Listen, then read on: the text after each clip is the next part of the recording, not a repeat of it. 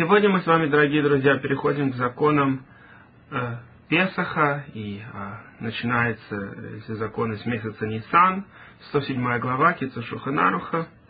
И, как мы увидим, некоторые из этих уроков имеют малое практическое отношение. Например, большая часть того, что э, в отношении выпечения мацы, Понятно, что большинство из нас не будут сами печь свою мацу, и мы покупаем все в магазине, поэтому все, что нам относится, это купить достаточно кошерную мацу. Но мы уже решили, что будем переводить все подряд, поэтому то, что человек считает, что к нему не относится, он может пропустить, может все равно изучить, чтобы знать наши законы. Это всегда митцва. Итак, эта глава совсем коротенькая. Э, весь месяц Нисан мы не говорим Таханун. Это наш веселый месяц, самый радостный из наших месяцев. А, месяц нашего избавления, месяц весны, мы знаем, что у года есть два натуральных начала. Есть, э, так же как у дня, два натуральных начала, утро и вечер, восход солнца и заход солнца. Можно считать день в чем-то, начиная с захода и, и сначала не, ночь, а потом следующий день, а в других каких-то вещах можно считать, что наоборот, э, сначала день, потом ночь. Есть даже у нас законы, которые таким образом работают. Например, а, корбан, который принесен днем, можно есть в течение следующей ночи и так далее. Э, сам Талмуд об этом говорит, что есть законы, в которых ночь идет за днем, есть законы, в которых день идет за ночью. Но, во всяком случае, есть два натуральных начала у дня. Восход и заход.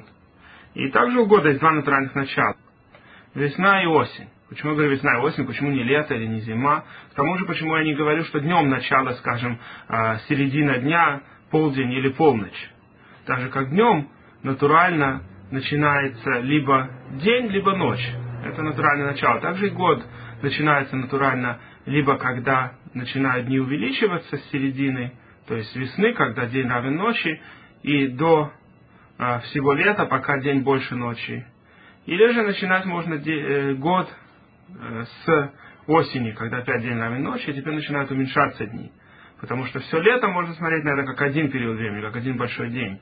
А всю зиму можно рассматривать как одну большую ночь. И, кстати, в, э, если внимательно посмотреть на еврейский календарь, я уже рассказывал об этом, можно увидеть, что на самом деле так оно и есть, что ночью все затихает, есть зимой у нас практически нет праздников, и все очень тихо, а летом, соответственно, вся активность бурлит.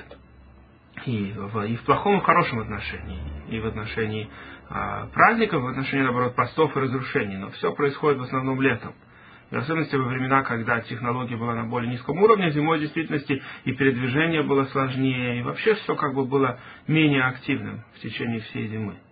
Так как бы там ни было, летний период времени а, начинается с Ниссана, и это, соответственно, один наш э, месяц, начало, первый месяц нашего года. Есть еще второй Рошашана в сам Рошашана, в седьмой месяц, когда начинается зима. Это начало шести зимних месяцев. Оба месяца называются началом. И то, и другое это в каком-то смысле начало. Есть еще два вида Рошашана, но они ничего особенно не представляют важного. Два важных Рошашана это Рошашана Нисана и Рошашана в обычной Рошашана, в Тишрей. В первый и седьмой месяц у нас есть по Новому году. Так вот, а Э, первое начало, начало лета, начало активности, оно называется Хода Авив, месяц весны. Э, Алеф Бес, Авив, начинается с первых букв алфавита. А Тишей, наоборот, с последних букв в обратном порядке, Тав Шин Рейш. И это подсказывает Орхозер, так называемый, обратный свет, когда как бы а, создание внизу отражают то, что получили, и Всевышний это как бы принимает. Это время суда. Всевышний подсчитывает итог каждого человека. Время доброты – это весна, когда Всевышний всем как бы дает хорошее, а время суда – это месяц Тишрей. Но месяц Тишрей кончается весельем. Он как суд начинается с грустного, но кончается весело. А, заметьте, что в Песах начало самое главное. Первые дни Песха они самые веселые, а потом уже после первого дня или двух дней в дне, в дне земли Израиля начинаются менее веселые праздники, и последние Песах они не такие веселые. А в Суккот как раз наоборот чем дальше, тем веселее. Начинается с Рушашана и Йом-Кипура, которые э, судные дни, потом начало Сукота, которые повеселее, а потом Шминя Церет и Симхат самые веселые дни. Так вот, как бы там ни было, весь месяц Нисан это веселый месяц в общем, и э, поэтому мы не говорим Таханун, то есть э, ту молитву, где мы признаем грехи, и потом э, говорим э, псалм Давида, который говорит о раскаянии э, и о том, что просим милосердия Всевышнего. Эти молитвы, которые говорятся после Шмонесы, мы обсуждали немножко э, сот, связанный с ними на другом уроке, их не говорят весь месяц Нисан. И также мы не говорим Циткатыха в субботу в Минху, то есть вот это вот а, три псука, которые говорят в субботу в Минху, они похожи немножко на Тахану, на самом деле связаны по, по Кабале с этим. И а, их, соответственно, тоже не говорят, когда а, у нас время праздничное. А, весь Нисан считается праздничным временем. И принято э, у многих читать в начале Нисана про карбонот Нисим. Дело в том, что один раз э, в истории, а именно во время, когда был построен переростой храм в пустыне, каждый день вместо Нисана один из Нисим, начиная с Ихуда и дальше, каждое племя, его Наси, его принц, приносил по определенным приношениям. И мы рассказывали в другом месте, как Всевышний очень э, оценил то, что эти принцы каждый принесли одинаковое приношение. Не было никакого состязания, кто больше принесет, я лучше тебя, богаче тебя. Каждый принес одинаково, хотя у каждого были свои причины на это, как Мидраж говорит. И эти приношения Всевышним были приняты очень благосклонно, и более того, он записал каждого Наси отдельно, именно чтобы показать, насколько он доволен их э, любви, любовью друг к другу и тем, что они не соревнуются. И э, эти Насиим, принято читать по традиции некоторых каббалистов, шла, кодыш, читать в эти дни. И еще у них там есть молитвы, те, кто это читает, они говорят после этого, что если я из этого племени, мы все не знаем, кто из какого племени, кроме Левим и Куаним, которые из Леви, остальные люди не знают, откуда они. Так вот говорят, что если я из этого племени, Наси, который мы прошли, то и так далее, какие-то молитвы э, каждый читает, кто э, привык это делать. На самом деле в большинстве ашкенадских синагог никто этого не делает. Это только в хасидских синагогах делают это. И э, в тринадцатый день, когда закончились 12 на 7, в тринадцатый день читают э, остаток главы Бегалотха до э, так он сделал минору. То есть это продолжение после Насим, который описан в предыдущей главе, в Насо. Они дальше продолжается глава Бегалотха, и вот этот отрывок про минору читается в это время, потому что он связан, это говорится, супротив Леви. Леви, конечно, Куганим служили в храме и а, зажигали минору, поэтому э, читают этот отрывок, против 13-го племени Левиим. Мы уже говорили во многих местах, что концепция 12-13 очень важна в иудаизме, что есть 12 племен, и есть 13 как бы исключительное. Э, и это Леви. И есть во многом так. Есть 12 месяцев э, в нашем году, но иногда добавляется еще один Адар, 13 Еще есть эти концепции. Это все граф Сифредес Ньюта обсуждает. И, соответственно, мы не постимся в Нисан, даже если у человека йорцает, кто-то умер из родителей, принято было поститься. Сегодня, опять же, люди слабые, мало кто постится, когда в день э, умершего родителя, но тогда многие постились, или большинство постились во время, но в Нисан, если кто-то умер, то не постились. Только если у человека плохой сон, тогда постились даже в Нисан, потому что, как мы обсуждали в другом месте, даже в субботу люди постились, если плохой сон видели. Конечно, нужно знать, что такое плохой сон. Сегодня мало кто будет поститься в субботу из-за плохого сна, потому что мы сегодня плохо понимаем, что вообще такое плохой сон. Многие из снов, которые кажутся плохими, можно интерпретировать в хорошую сторону. Но, в любом случае, если человек чувствует себя плохо от сна и боится, что будет что-то плохое хасвишалом, чтобы Мифатл Гизера, чтобы убрать этот э, приговор, они постятся тогда, и можно в Ниссан поститься, и даже в субботу теоретически можно поститься. Только разница в том, что в субботу, а, если человек постился, ему нужно потом еще раз поститься, чтобы искупить то, что в субботу не наслаждался едой. То есть то, что он постится в субботу, это немножко грех, и поэтому он должен еще раз потом поститься в воскресенье, например, желательно, или позже, если он не смог в воскресенье. А если он постится в Ниссан, то не нужно это компенсировать тем, что еще раз потом поститься в другой какой-то день после Ниссана. И еще один есть пост, который принято поститься, это первенцы постятся в Эрев Песах, в день до Песаха. На практике сегодня первенцы стараются не поститься тоже и э, поесть э, трапезу митсвы, так называемую, то есть присутствовать либо на окончании изучения трактата Талмуда, что кто-то закончил в этой синагоге, и они присутствуют при этом, и, соответственно, потом могут принять участие в трапезе по этому поводу. Либо еще лучше, если будут на бритмиле или на э, еще какой-то трапезе, связанной с митцвой, и таким образом прерывают пост. Почему мы так делаем? Казалось бы, э, если нужно поститься, то нужно поститься, мы так не делаем остальные посты. Дело в том, что вообще этот пост первенцев, он не так уж понятен, и вроде в Талмуде выглядит как раз наоборот. И только есть в Масахет подсказка на этот пост. И, в общем, э, были мудрецы, в том числе Винский Гаон, которые как бы не очень довольны были, что постятся вообще в Нисан, поэтому, если можно, находили оправдание не поститься, а э, сделать трапезу митцвы и таким образом э, обойтись. Тем более, что есть еще одна простая причина. Сегодня люди, опять же, слабые, мы уже не раз говорили. Есть простая причина, почему сегодня люди слабее, чем раньше были. Было очень много физической работы. Раньше все работали руками и на холоде, и при плохих условиях, и плохое было отопление, и так далее, и так далее. И поэтому люди привыкали и были очень закаленные, и они часто все равно не имели достаточно еды, поэтому для них пост это была не такая сложная вещь, потому что человек просто нечего есть, утром он все равно весь день постился, пока не найдет какую-то еду к вечеру, это раз. И во-вторых, тогда, конечно, более слабые просто умирали в детстве. Очень много было детей, которые умирали до года возраста. Сегодня э, и слабые люди выживают, поэтому так как слабые люди среди нас очень часто встречаются, которые, в принципе, могли бы не выжить в те времена, то поэтому мы не знаем, кто из нас слабый. Мы все считаем себя достаточно слабыми, утонченными, поэтому э, стараемся лишних постов никаких не брать, только минимум то, что обязаны.